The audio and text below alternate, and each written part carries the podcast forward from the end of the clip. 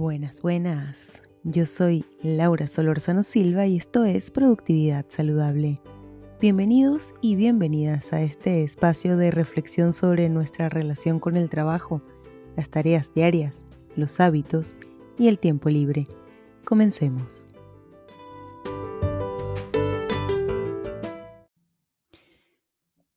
Hoy quiero hablar hoy quiero hablarles de una cosa y mm, estoy haciendo un curso de mindfulness porque creo que necesito algunas herramientas que me van a ayudar en este proyecto.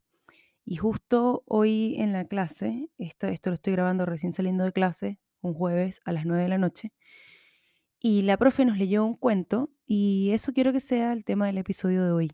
Se llama Tiempo para Aprender, es supuestamente un cuento japonés, la verdad no lo, puedo certificar, pero la cuestión va así. Un monje budista se acercó a su maestro y le preguntó, si medito diligentemente, ¿cuánto tiempo me llevará iluminarme? El maestro pensó en esto y le contestó, diez años. El estudiante dijo entonces, "Mm, pero si trabajo muy, pero muy duro y me dedico a aprender rápido, ¿cuánto entonces? El maestro respondió, bueno, 20 años. Pero si realmente trabajo en eso, ¿cuánto tiempo me tomará? preguntó el estudiante. 30 años, respondió el maestro. Pero no entiendo, dijo decepcionado el estudiante. Cada vez que le digo que voy a trabajar más duro, me tomará más tiempo. ¿Por qué dice eso?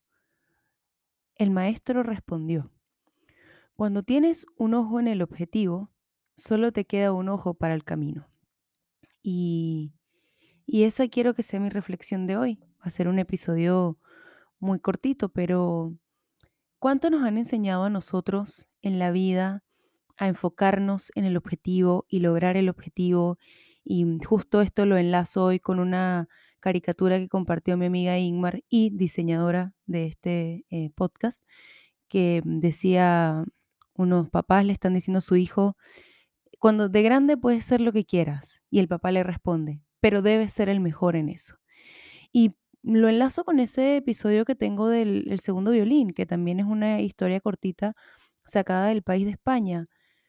¿Cuánto nos enseñaron a enfocarnos tanto en la meta y en el objetivo que nos cuesta muchísimo siquiera disfrutar un plato de comida o estar en paz solo disfrutando a esa persona con la que estamos o simplemente estando? ¿Cuánto nos cuesta ser en lugar de hacer?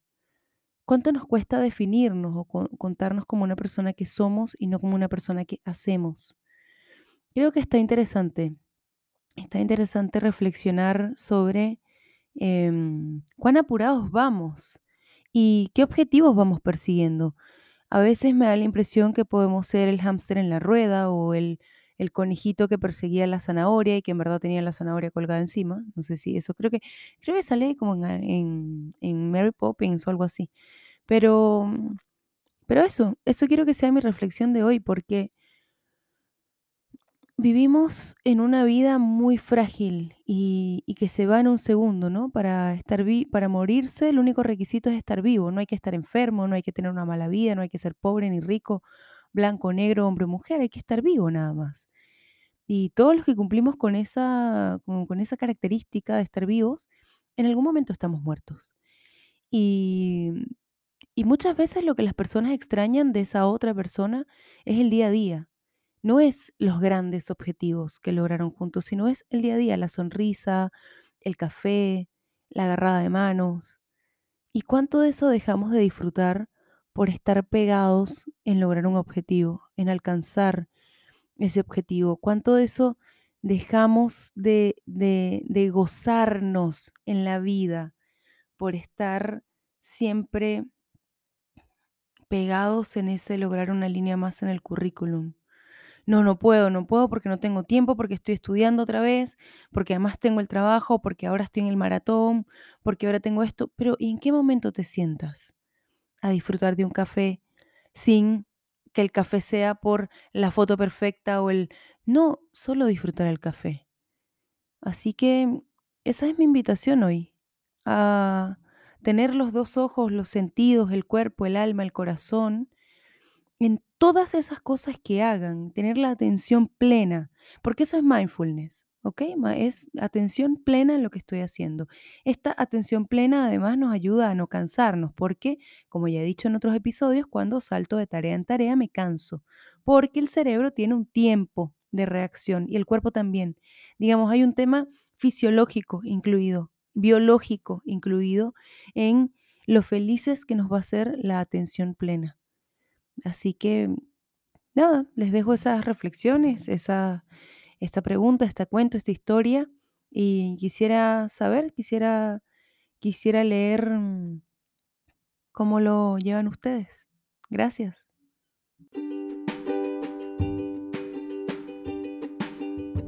Y bueno, si este episodio te gustó, compártelo en redes sociales.